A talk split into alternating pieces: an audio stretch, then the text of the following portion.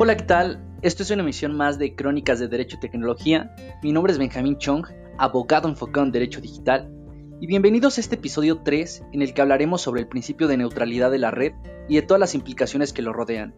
Sin más, los dejo con el episodio, espero que les guste, que lo disfruten y cada semana nos estaremos viendo aquí. Hola a todos, después del episodio especial de la semana pasada, continuamos con este conversatorio y hoy es el turno del principio de la neutralidad de la red. ¿Qué es este principio? ¿Para qué sirve? ¿Por qué como usuarios de Internet es tan importante? Bueno, para responder esa y más dudas, empecemos. La demanda que tiene actualmente Internet es resultado del éxito que ha tenido. El número de usuarios globales de Internet ha incrementado exponencialmente año con año. En 2015 se calculó que habían 2.83 billones de usuarios de Internet. Tan solo cinco años después, en enero de este año, había cerca de 4.54 billones de usuarios de Internet, lo que significa un 59% de penetración en el total de la población.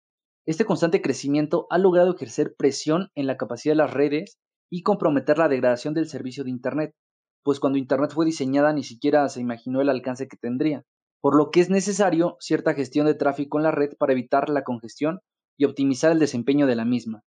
Sin embargo, ¿hasta qué punto o qué límites debe tener esta gestión y administración de la red? ¿Por qué digo esto?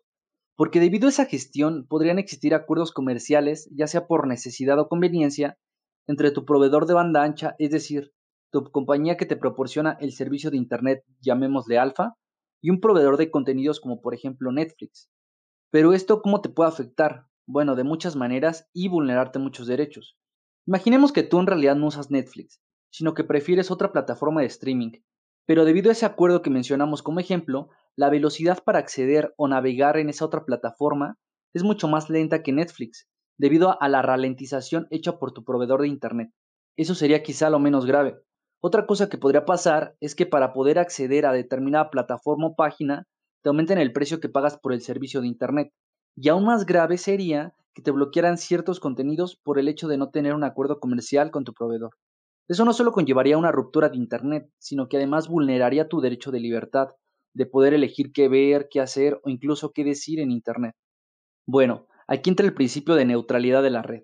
La neutralidad de la red fue conceptualizada por Tim Wu en 2003 y más tarde en 2014 la Comisión Europea lo definió como el principio según el cual todas las comunicaciones electrónicas que circulan a través de una red deben ser tratadas por igual. ¿Esto qué quiere decir? Garantizar que todos los usuarios de Internet puedan acceder a cualquier servicio sin discriminación, independientemente del contenido, la plataforma, el servicio o aplicación usada, el modo de comunicación o el dispositivo hardware utilizado, o el protocolo usado para intercambiar información. Retomemos el caso anterior para explicarlo. De nuevo, tú contratas un proveedor de Internet llamado Alfa. No importa si tú quieres entrar a cualquier contenido, ya sea a la web de Wikipedia, a BBC Noticias o a la página de tu gobierno, debes poder navegar a todas de manera igual.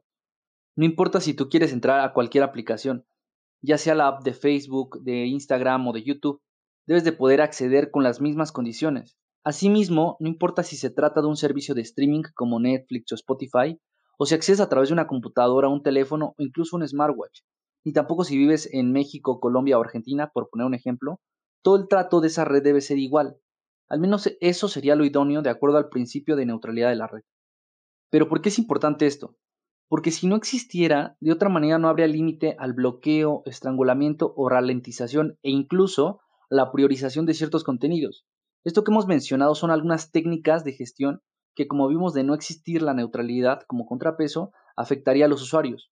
Entonces, la neutralidad de red parte de la premisa de que una red debe tratar todos los contenidos, sitios y plataformas de manera equitativa, ya que esto no solo implica proteger la innovación o la oportunidad de negocio en condiciones igualitarias, sino que protege los derechos fundamentales en la era digital de los consumidores, como el de opinión y expresión, mantiene el acceso a precios accesibles, impide el bloqueo de determinados contenidos y el control político de las redes y en general de Internet. En resumen, la neutralidad de la red equivale al principio de igualdad y no discriminación de los usuarios de la red y su defensa es esencial para evitar que en el futuro Internet acabe en una oligarquía, esto es, bajo el control de unos pocos. Ahora bien, considero que el principio de neutralidad de la red también debe tener excepciones, entre las que considero la provisión gratuita de servicios gubernamentales, por ejemplo, Internet gratuito en determinados lugares públicos o para determinados servicios del gobierno, la implementación gratuita de algunos servicios web y su priorización, que pudieran ser tal vez servicios de emergencias, la gestión de la propia red que obedezca a fines estrictamente técnicos o el uso de servicios críticos como para combatir casos de ciberataques globales, y en general algunas prácticas que realmente sean necesarias, limitadas estrictamente y sin caer en excesos. Entonces, por una parte tenemos a la gestión de la red y por otro lado al principio de la neutralidad de la red que se limitan entre sí, dependiendo de qué lado lo mires, y que yo considero tienen que equilibrarse porque si cayeran en el exceso, por ejemplo, respecto a la gestión de la red, podría resultar en una Internet segmentada que nos llevaría al absurdo de que si quisiéramos acceder, por ejemplo, a ciertas plataformas, a ciertas redes sociales y en general a ciertas páginas, tendríamos que comprar algún paquete con alguna operadora, la proveedora de banda ancha, que incluyera ese contenido, más o menos como funciona como Netflix o Amazon Prime. Por eso debe buscarse un equilibrio entre la libertad de los usuarios para navegar libremente por la red y la necesidad de los proveedores de gestionar el tráfico, principalmente al interior de su red local. No es una guerra, como mucha gente cree, entre innovación y conservar el carácter abierto de Internet, contra que los proveedores del servicio de acceso a Internet deban tratar todos los datos que transitan por la red de la misma manera sin distinción. Por ejemplo, hay una práctica muy común en los países en desarrollo llamado el zero rating, y con la que se vislumbra el equilibrio del que hablo. El zero rating es una práctica que exceptúa de costo el tráfico de Internet generado a través de ciertas aplicaciones o accesos a páginas web por su uso.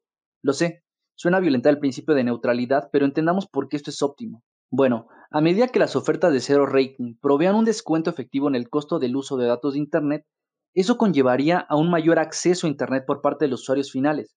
Un ejemplo sería que una operadora ofrezca un paquete de datos, pero el uso de alguna aplicación como WhatsApp no generaría una disminución en el paquete de datos como tal vez lo haría el navegar por Internet o accesar a otras aplicaciones. Este beneficio es importante principalmente en economías en desarrollo, donde los costos de acceder a servicios de datos en ciertas zonas pueden ser tan altos que se conviertan en inaccesibles, por lo que estas ofertas de cero rating pueden tener un impacto sustancial. Y si hay un mayor acceso, los proveedores de servicio de Internet tienen mayores ingresos y con ello pueden darle el mantenimiento a la infraestructura, darle la gestión necesaria a las redes. En conclusión, desde mi perspectiva debe existir un equilibrio regulado entre la neutralidad de la red y la gestión o administración de la misma. Por una parte para impulsar la innovación y promover el uso libre y abierto de Internet, y por el otro el mejoramiento y mantenimiento de la infraestructura para que Internet siga fluyendo. Pero ¿qué piensas tú? Coméntanos en nuestra página de Facebook, Crónicas de Derecho y Tecnología. Espero que les haya gustado este conversatorio, este podcast, y los espero aquí la siguiente semana.